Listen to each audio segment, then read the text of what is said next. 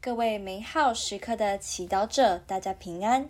今天是一月十六号，我们要聆听的经文来自《撒母耳记上》十六章一至十三节，主题是看你的心，聆听圣言。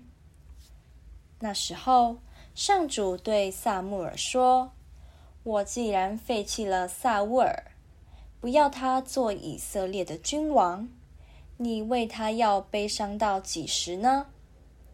把你的脚甚满油，我派你到玛冷人夜色那里去，因为在他的儿子中，我已为我选定了一位君王。撒母耳遂依照上主吩咐他的做了，及至到白冷。城内的长老都战速前来迎接他，说：“你驾临这里平安吗？”他回答说：“平安。我是为祭献上主而来的。你们应圣洁自己，来同我一起献祭。”他圣洁了夜色和他的儿子，请他们来参与祭献。他们一来到。他见了厄里亚布，心里想：这一定是立在上主前的受缚者。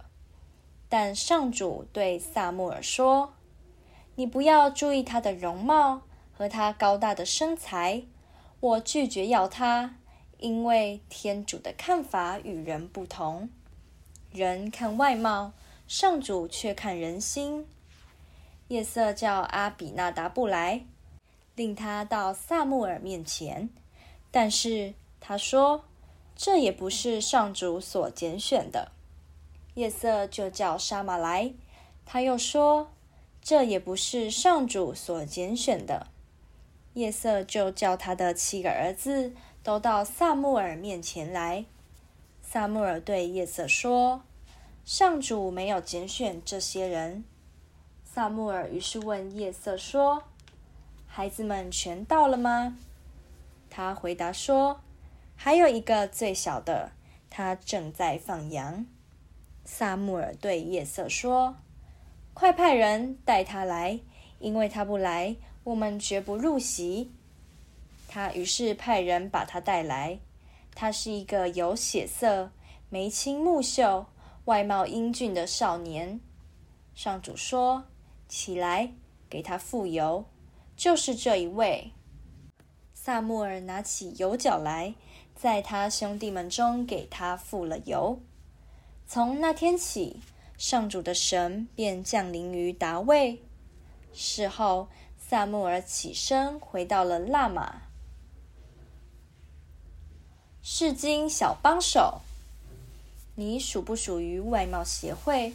奉行外貌至上的理念？经常以对方的外貌作为评判标准，甚至以此决定是否继续和他来往的人。然而，外貌往往是不可靠的。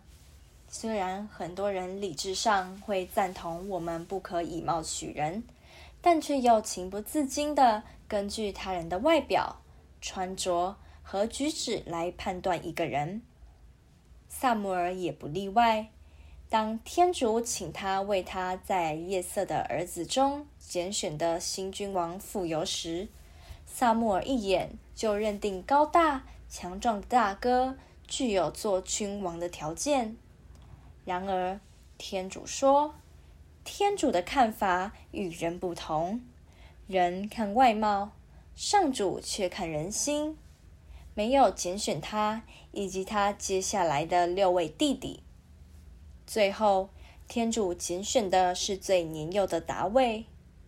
这样的选择真的很惊人，因为达味初出茅庐，或许有能力放羊，但却没有作战和建国的经验啊。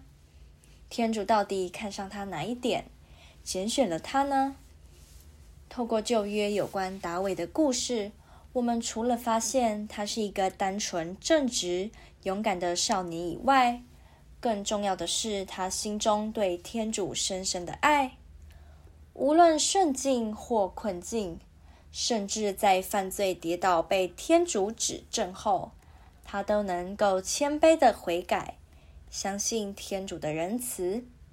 也许这一切潜能和特性，就连大卫自己也尚未发现，但天主却认识他，相信他，拣选了他。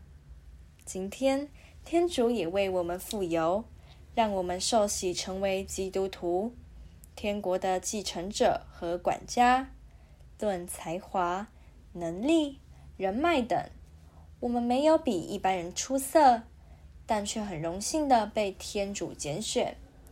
今天不妨和天主心对心的聊一聊，是什么让天主看上你，并请求他让你把他的恩赐发挥到极致。品尝圣言。天主的看法与人不同，人看外貌，上主却看人心。活出圣言，相信天主在你心中注入最独特且珍贵的恩宠，而你的任务就是把它发挥出来。全心祈祷，天主，谢谢你最了解我，也相信在我心中。有可以值得你欣赏并重用的宝，阿门。祝福各位美好时刻的祈祷者，今天活在天主圣言的光照之下。我们明天见。